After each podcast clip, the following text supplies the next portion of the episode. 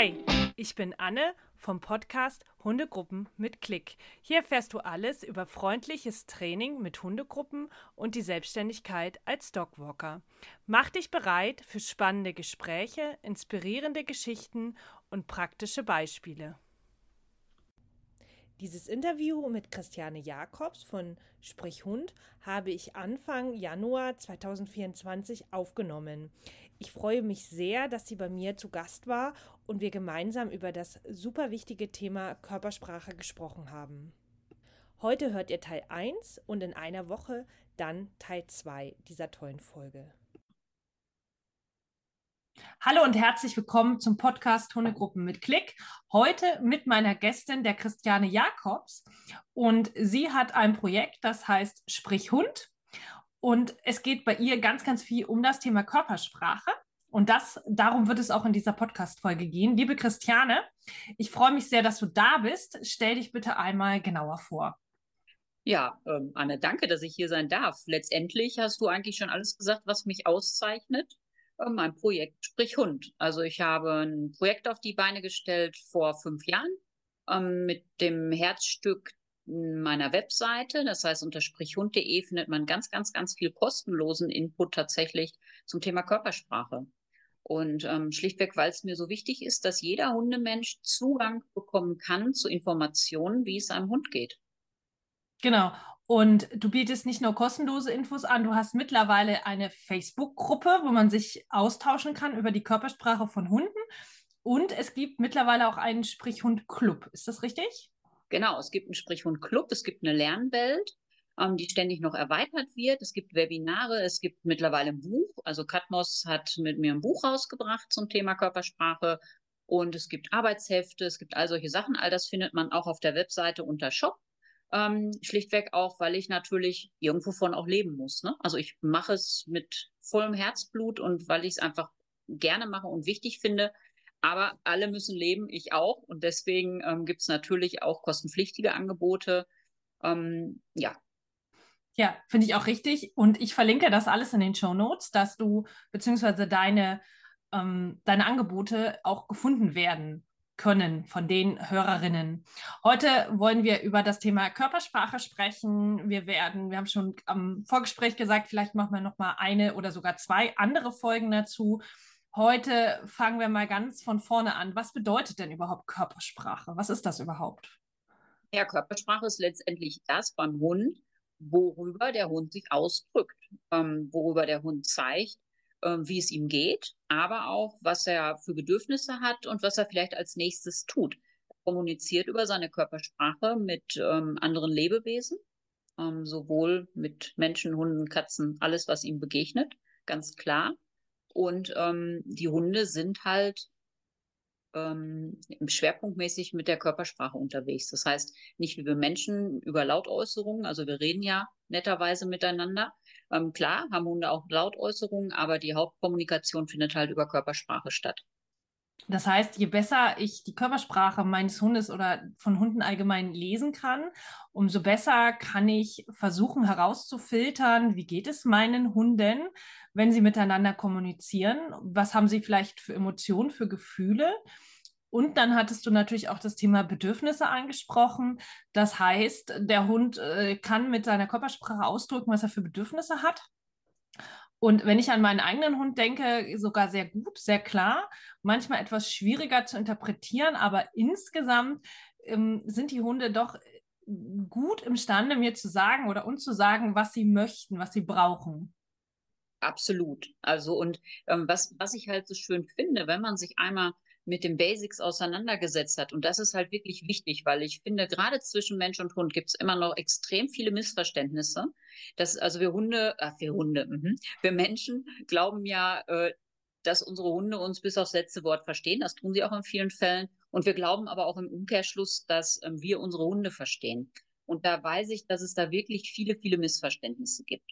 Wenn ich jetzt aber anfange und mich mit der Körpersprache beschäftige, und äh, mir diese ganzen Bedeutungen ja so ein bisschen draufschaufel und dann meinen Hund wirklich verstehe, also wirklich verstehe, was der möchte, dann geht er immer mehr mit mir in die Kommunikation. Das heißt, ich kann Unterhaltungen in Anführungsstrichen natürlich mit meinem Hund führen, der mir wirklich ganz klar sagen kann, was er möchte und was er nicht möchte. Und zwar schon ja, sehr, sehr fein und mit ganz kleinen Anzeichen. Also ohne, dass der jetzt zum Beispiel vor mir steht und mich anbellt, weil er einen Kauknochen will. Da muss er ja schon sehr deutlich werden. Ähm, also mit, mit vielen kleinen körpersprachlichen Anzeichen ähm, sind unsere Hunde halt in der Lage, mit uns dann zu kommunizieren. Und sie tun es immer mehr, wenn sie merken, dass wir sie verstehen. Und das mhm. finde ich mega cool. Ja, da kann ich dir nur zustimmen. Ich musste nur so schmunzeln, gerade weil du gesagt hast, die bellen nicht. Mein Hund bellt trotzdem noch, wenn er bestimmte Sachen haben möchte. Aber das liegt ja dann noch daran, dass ich darauf reagiere. Aber ich verstehe durchaus, was du meinst, dass ja je besser wir die Körpersprache der Hunde kennen und ähm, ich sag mal interpretieren können, umso einfacher fällt es den Hunden dann auch mit uns zu kommunizieren. Und jetzt haben wir oder hast du schon mehrmals das Wort Kommunikation in den Raum geworfen. Da müssten wir also auch einmal klären, wenn wir uns jetzt über Körpersprache unterhalten, da hatten wir gesagt, das ist so das, was wir sehen an den Hunden, was sie uns mitteilen, was sie anderen Individuen mitteilen.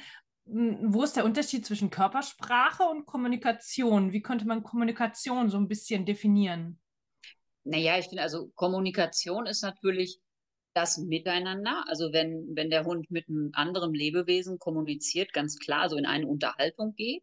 Und Körpersprache ist natürlich das, was ich auch sehen kann, wenn der Hund ähm, einfach so in der Umwelt unterwegs ist. Ich sag mal jetzt, er läuft vor mir her, dann sehe ich ja trotzdem seine Körpersprache, worüber er halt Bedürfnisse und Emotionen ähm, mitteilt. Ähm, Körpers äh, Kommunikation ist aber halt das, was zwischen Lebewesen stattfindet, ne, wo man Sender und Empfänger hat. Und Körpersprache, im Endeffekt muss ich keine Kommunikation haben. Es kann Kommunikation sein, aber es muss nicht. Und Kommunikation würde ich dann auch noch weiter fassen. Neben der Körpersprache, du hattest ja auch schon das Thema so Signale angesprochen, so der Hund kann über Signale Bedürfnisse ausdrücken, lernt vielleicht auch teilweise unsere Sprache. Auch da würde ich sagen, okay, ich würde auch das unter Signale fassen. Und auch das ist ja eine Art von Kommunikation, die in beide Richtungen geht. Also einmal von mir zum Hund und vom Hund zu mir. Und dann haben wir ja noch ein neues Thema, ne? was mhm. wir irgendwann mal machen können. Und das natürlich, um zu sehen, möchte, was möchte der Hund jetzt? Braucht die Körpersprache, aber nicht jede Körpersprache ist Kommunikation im Endeffekt. Ne? Das könnte man genau. so ausdrücken. Genau.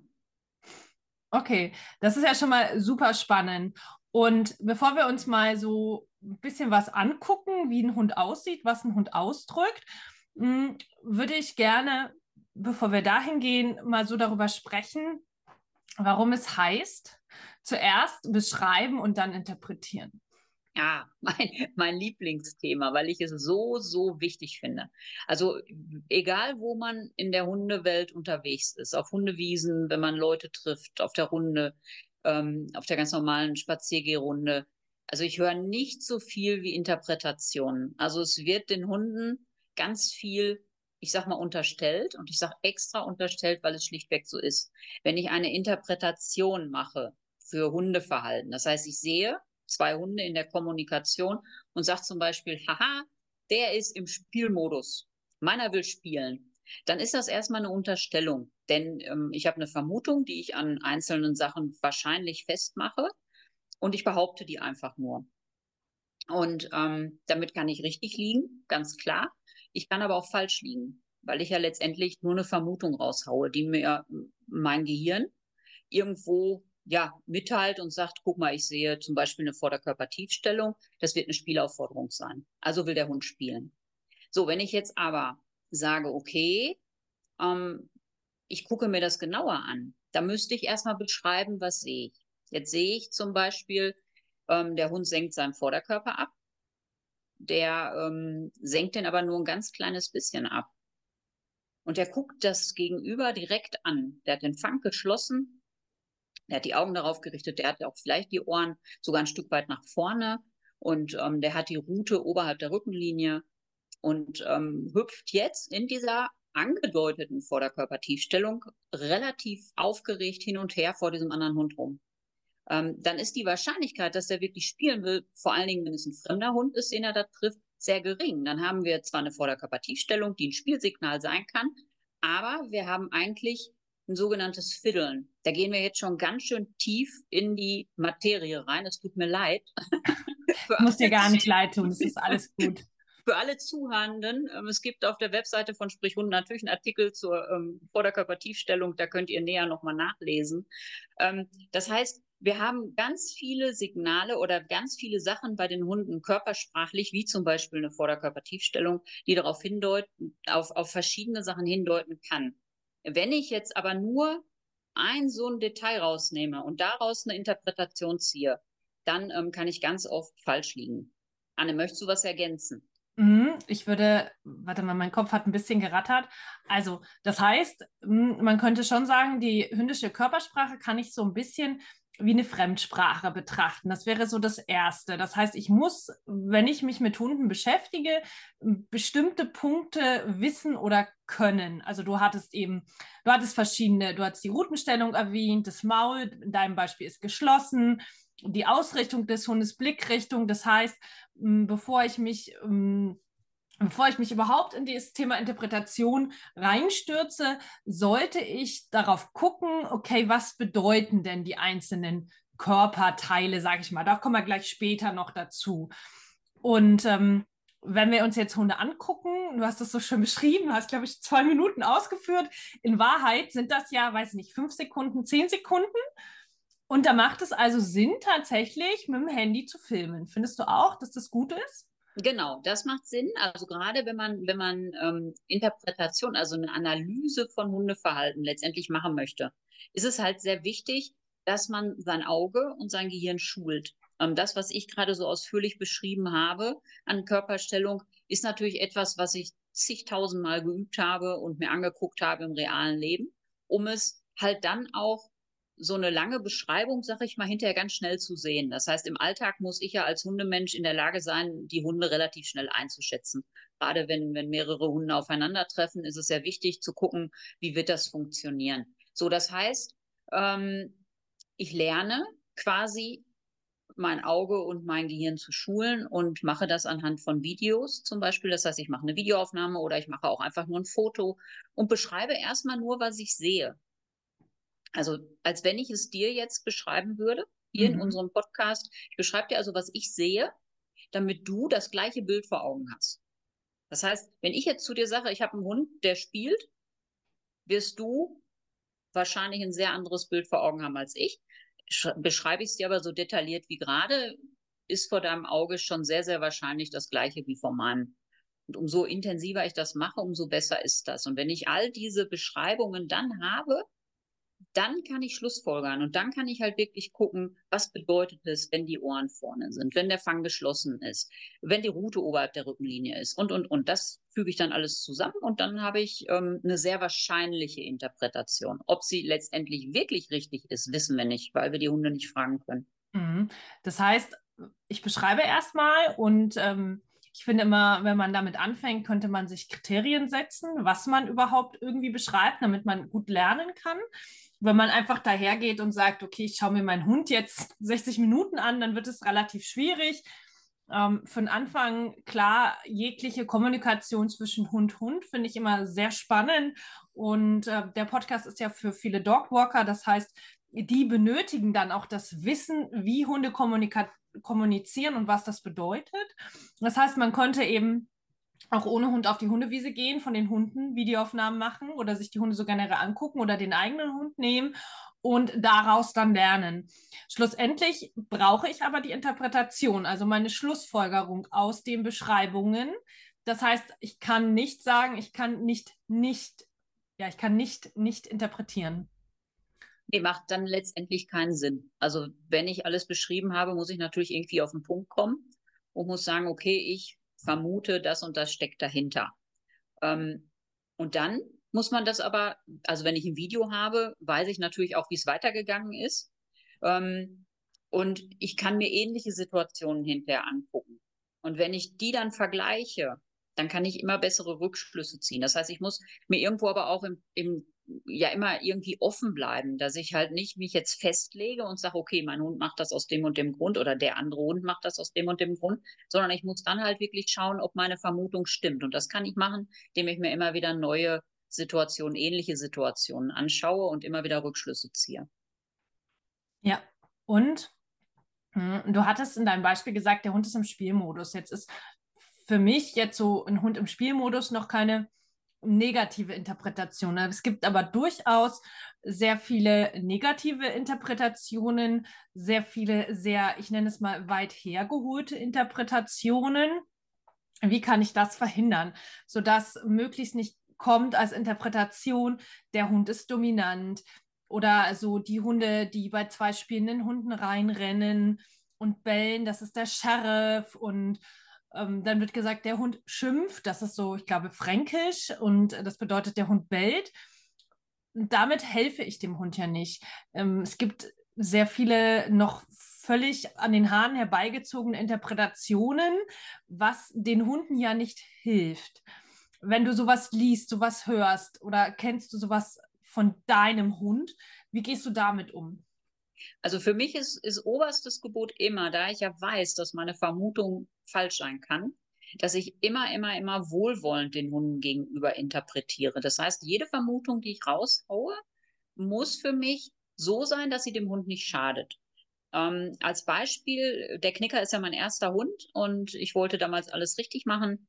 Bin auch in eine Hundeschule gegangen und dort hat man mir erzählt, dass der Knicker in Hundebegegnungen sehr selbstbewusst reingeht und ähm, dominant ist und dem anderen Hund also sagt, pass auf, kommst du näher, gibt es hier richtig Kloppe. Und ähm, dann sollte ich weggehen von dem Hund. Also natürlich wird sowas, wenn sowas gesagt wird, werden natürlich auch Trainingstipps dazugegeben. Ich sollte mhm. weggehen und sollte den Knicker rufen. Der ist nicht gekommen. Daraufhin hat man mir dann gesagt, ui, der führt dich aber gerade mal so richtig vor. So. Lassen wir mal einfach so stehen. Erstmal auch dahingestellt, ob es stimmt oder nicht. Ich löse gleich auf. Ähm, Fakt war, ich fand meinen Hund asozial und doof mhm. und habe ihm natürlich entsprechend auch nicht geholfen. Ne? Ich sage, also wer so durch die Welt läuft, der braucht ja keine Hilfe von mir. So, mittlerweile kann ich natürlich viel, viel, viel mehr. Und ähm, ich habe mir auch altes Videomaterial angeguckt und ich kenne natürlich den Knicker mittlerweile in- und auswendig.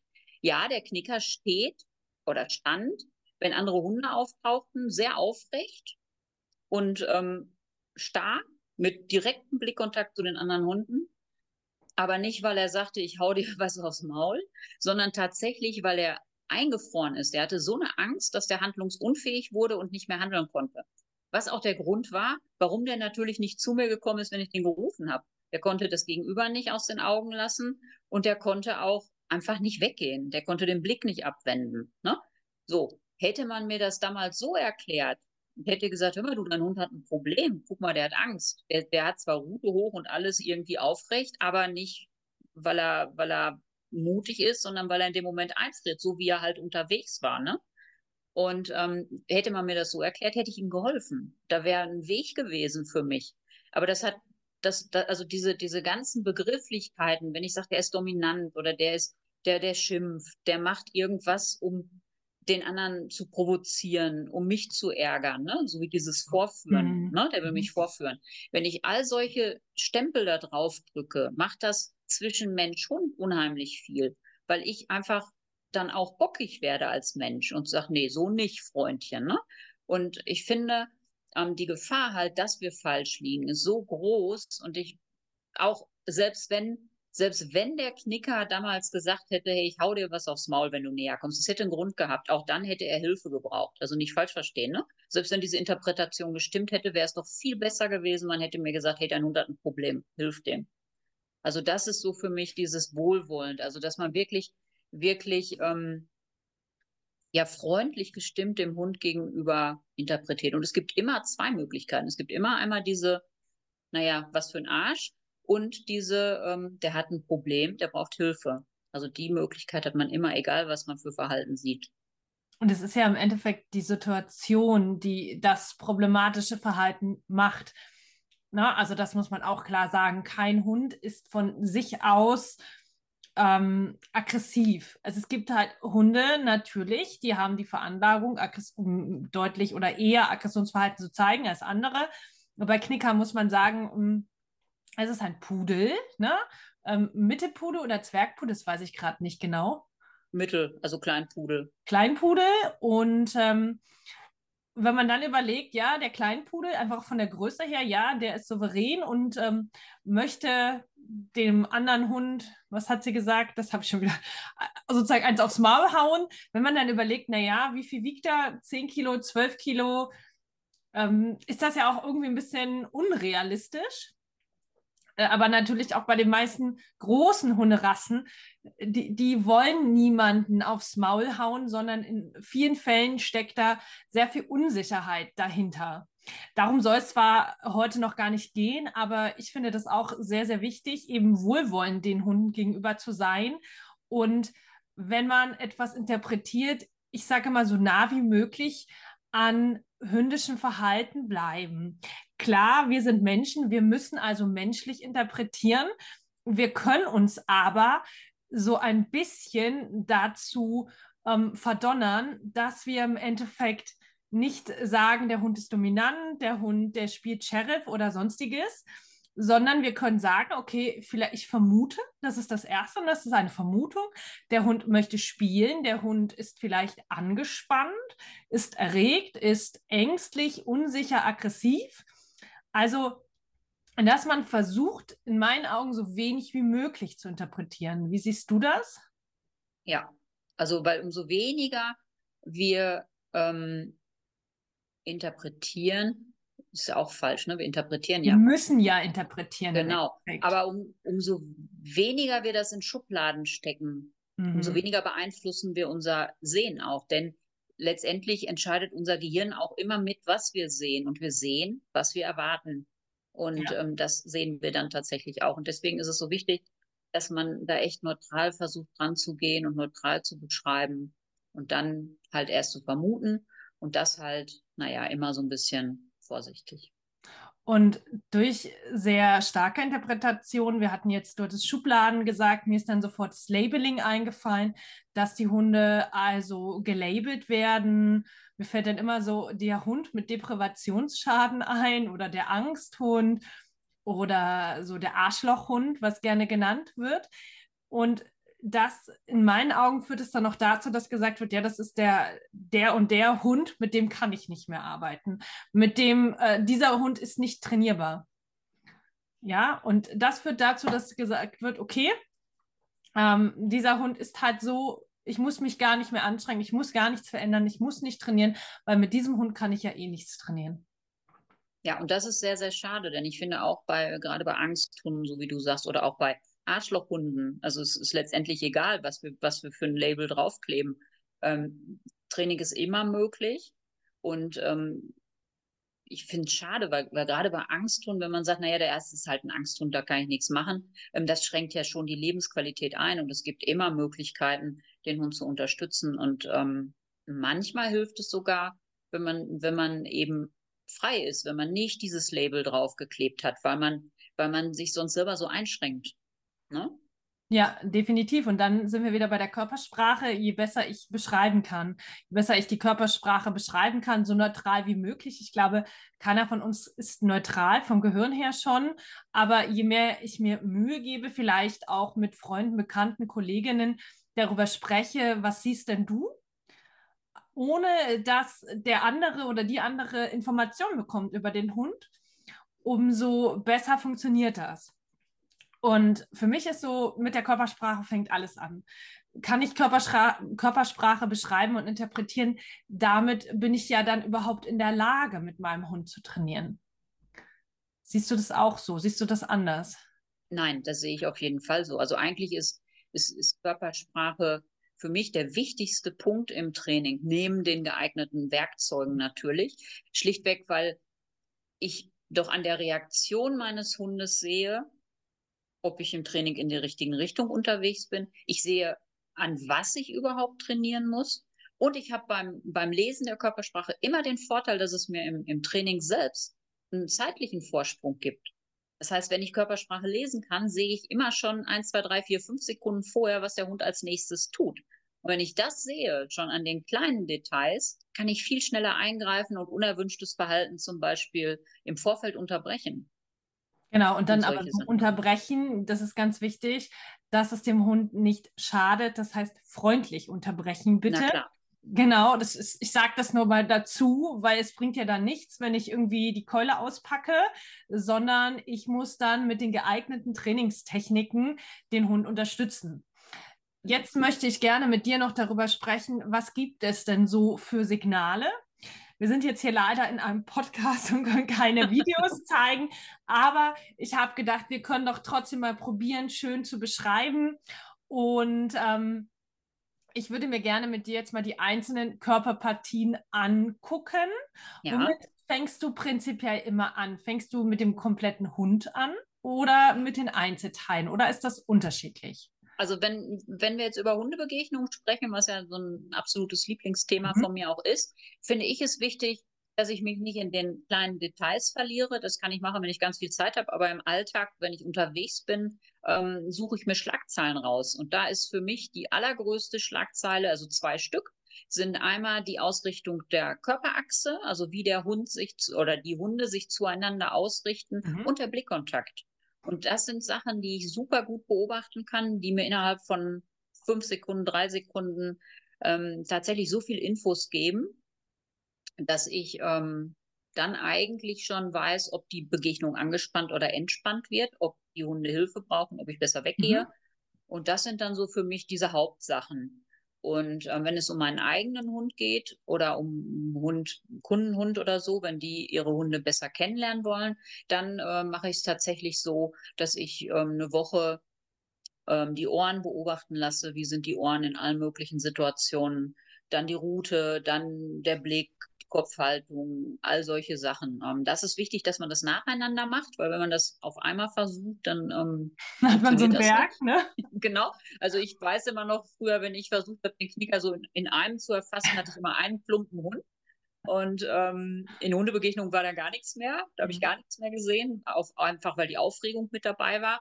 Und dann hilft es halt wirklich extrem, wenn man ein bisschen geübt hat, ein paar Tage halt wirklich nur die Ohren, dann die Route.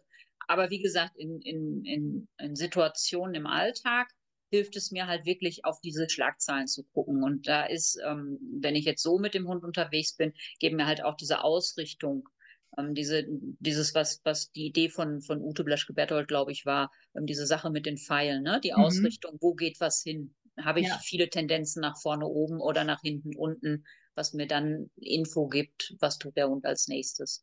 Genau, und wir versuchen das jetzt einfach mal plastisch darzustellen. Ähm, wenn wir jetzt einen Hund haben und wir nehmen mal den Körperschwerpunkt, kann der Hund einmal mittig stehen, sodass der Hund ausgeglichen ist. Der Körperschwerpunkt kann leicht nach vorne oder sehr stark nach vorne gehen oder eben nach hinten. Das wäre so das eine. Und du hattest jetzt so die Hund-Hund-Probleme, äh, Hund-Hund-Begegnung, da hast du also zwei Individuen, also ein Hund und ein zweiter Hund. Und da guckst du dir dann an, wie sind die Hunde zueinander ausgerichtet? Genau. Hast du denn so Bedeutung, wenn ich jetzt, wenn jetzt die HundehalterInnen, die das anhören, der Dogwalker, und da hat er seine Hundegruppe und dann sind da, das kann ja auch in der Hundegruppe passieren, ähm, wo ich sage dann immer Vorsicht geboten ist und wo sage ich alles gut oder wo läuft es okay, je nachdem, wie man das halt, das ist dann Interpretation. Aber gibt es so ein paar Warnsignale, wenn wir jetzt über die Körperausrichtung sprechen und gibt es deutliche Signale für eine Hundebegegnung zwischen zwei Hunden läuft gut? Wenn wir uns jetzt vorstellen, es laufen zwei Hunde aufeinander zu und die richten sich beide frontal zueinander aus. Das heißt, ähm, die laufen aufeinander zu oder, oder bleiben auch stehen dabei, aber richten sich aus wie so ein Pfeil auf den anderen. Also wir stellen uns die Wirbelsäule vor, die sehr gerade ist dann. Mhm. Und ähm, der Kopf ist quasi die Pfeilspitze. Und all das bis zur Route zeigt auf das Gegenüber, also auf den Hund, der entgegenkommt. Ähm, spannend dabei ist, dass man das teilweise schon auf 100, 200 Meter Entfernung beobachten kann richten sich jetzt beide Hunde so frontal aus? Ähm, kann man davon ausgehen, dass wenn das so bleibt in der weiteren Annäherung, das eine sehr, sehr konfliktreiche Annäherung wird, weil eigentlich beide Hunde aufgrund dieser Ausrichtung der Körperachse, dieser frontalen Ausrichtung ein Stoppsignal senden und sagen, hör mal, stopp mal, so bitte nicht oder auch neben dem Stopp, geh lieber weg oder bau Abstand auf zu mir. So, dann sehen wir dabei, ich wechselt schon wieder weg von der Körperausrichtung, sehen wir ganz häufig dabei einen direkten Blickkontakt. Also mhm. Also das in Kombination ist also ein ganz klares Zeichen, dass diese Hunde letztendlich nicht in den Kontakt wollen. Und ich weiß, dass ganz viele Hundemenschen jetzt sagen, ja, meiner macht das auch, aber der rennt dann auch zu dem anderen hin, der will dahin, der fiebst noch und der macht was weiß ich und zieht an der Leine wie bekloppt. Ja, der will dahin, aber dann sehr wahrscheinlich, um den anderen zu vertreiben oder die Situation für sich unter Kontrolle zu bringen. Das ist keine entspannte Annäherung. Hm. Da sieht man keine deeskalierenden Signale an das Gegenüber.